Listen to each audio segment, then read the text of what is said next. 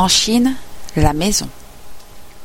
Les maisons chinoises, même les plus opulentes, s'élèvent rarement au-dessus du rez-de-chaussée. Elles se composent d'une suite de bâtiments séparés par des cours et affectés chacun à un usage particulier. On construit le plus souvent sans fondation ni cave, sur de larges bases en moellon qui reposent immédiatement sur le sol. Les murailles minces, de 20 à 25 pieds, sont faites de briques d'une couleur cendrée. La brique vaut en Chine, suivant son volume, de 18 à 45 francs le mille. Les tuiles qui recouvrent la toiture sont creuses comme des gouttières. On les pose d'abord sur le côté bombé en rangées longitudinales contiguës, puis les rainures plus ou moins larges que les rangées laissent entre elles et qui pourraient donner passage à la pluie sont recouvertes par d'autres tuiles placées en sens inverse. Puis tous les matériaux disparaissent sous les peintures brillantes et les ornements. Les chevrons des toits dépassent toujours l'aplomb des murs et les dessous de ces avancements sont le prétexte de délicieuses décorations.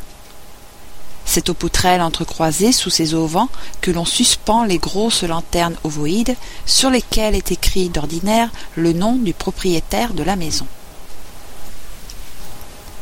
Montons quelques marches et pénétrons dans la salle de réception après avoir admiré la superbe guirlande de feuillages et de fruits d'or qui encadre la porte jusqu'à mi-hauteur des chambranles.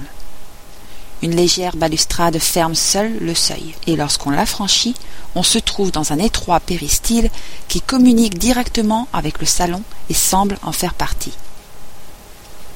Si vous êtes un visiteur de condition inférieure, vous ne dépasserez pas ce péristyle et c'est à genoux que vous devrez adresser la parole au maître du lieu qui, assis sur le banc d'honneur au fond de l'appartement, ne vous prêtera qu'une attention distraite et dédaigneuse. Mais si vous êtes mandarin comme lui, il agira tout autrement. Il se précipitera à votre rencontre, vous accablera de politesse et vous entraînera avec les marques de la plus vive affection vers le banc d'honneur, où il vous fera asseoir à sa gauche. On servira aussitôt le thé, les sucreries, les pipes, et tandis que l'hôte vous demandera avec le plus profond intérêt des nouvelles de toute votre glorieuse famille, vous pourrez examiner la salle de réception. Elle est assez vaste, éclairée sobrement par des châssis découpés à jour, où s'enchassera l'hiver, la coquille transparente d'un mollusque, le placuna. Un parfum délicat y flotte, qui émane des bois précieux dans lesquels sont taillés les meubles. Autour des murailles règne une frise très riche de couleurs et d'or. Ce sont de petits personnages en bois sculpté, des chevaux, des paysages. De grandes inscriptions sur fond rouge décorent aussi les parois. Le caractère chinois est par lui-même décoratif, et les fils du céleste empire aiment à avoir sous les yeux les préceptes, les maximes, les pensées de leurs anciens sages. De belles lanternes pendent du plafond. Derrière le banc d'honneur se déploie un grand paravent en bois de fer incrusté de nacre. Le banc d'honneur est une sorte de grande table basse entourée de trois côtés d'une petite balustrade. Des coussins plats et fort durs sont posés sur le fond du banc en marbre de Yunnar, enchâssé dans le bois ramagé. Deux petits traversins servent à appuyer les coudes, et la table, semblable à un large tabouret qui sépare le visiteur de son hôte, est destinée à supporter les tasses et le thé. Un épais tapis en poil de chameau s'étend sur le sol. Des tables et des chaises en marbre et en bois de fer, cette matière extrêmement dure que l'on travaille si merveilleusement à Canton, sont rangées sur deux lignes. Deux grandes glaces, soutenues par des supports magnifiquement sculptés, complètent l'ameublement. Ces cadres sont en métal un peu troubles peut-être. Il y en a de ronds comme la pleine lune, et qui font un effet pittoresque sur le dos d'un dragon, ou entre les griffes d'un chien fantastique. Dans les maisons plus riches s'élèvent encore au milieu de jardins de très somptueux pavillons vers lesquels on monte par quelques marches qui leur servent de base. La balustrade en bois découpé qui entoure ce terre-plein est ordinairement ornementée du méandre bien connu que l'on nomme une grecque et que l'on devrait plutôt nommer une chinoise, car les Chinois, bien avant les Étrusques et les Grecs, ont orné leurs objets d'art de cette ligne décorative qu'ils savent varier à l'infini.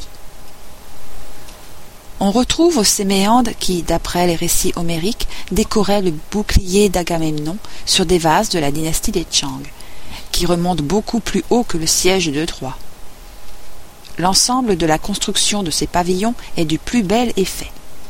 Ils sont construits dans cette architecture singulière dont l'élégante originalité est telle qu'elle était dans les siècles passés, telle qu'elle sera longtemps encore. La forme gracieusement concave des toitures recourbées aux angles et qui s'appuient si légèrement sur des piliers de bois sans fût ni chapiteaux, n'a-t-elle pas, malgré la splendeur des ornements, quelque chose de simple et de primitif? Son aspect ne fait-il pas songer à la tente fragile des premiers pasteurs? Dans les jardins verdoie et s'épanouit toute la flore chinoise. Des palmiers, des citronniers, des myrtes, toute une armée de cactus aux dards aigus, des caméliers, des magnolias et une infinie variété d'arbustes. Parmi les fleurs, huit ou dix espèces de lys d'une beauté incomparable. Le yang yang, cette fleur délicieuse dont le parfum enivre. Le splendide mélambeau, que l'on considère comme une plante sacrée. L'olivier odorant, le dragonnier pourpre qui fournit le bois de fer, la marante, le goyavier, le figuier bagnant au feuillage toujours vert, le chulo, dont la fleur très odorante sert à parfumer le thé de qualité inférieure, et par-dessus tout, cette reine des fleurs que les poètes comparent aux femmes les plus belles, cette préférée des parterres chinois, à qui les jardiniers consacrent des soins infinis, et qui l'emporte sur toutes ses rivales en beauté, en éclat, en ampleur, la pivoine arborescente.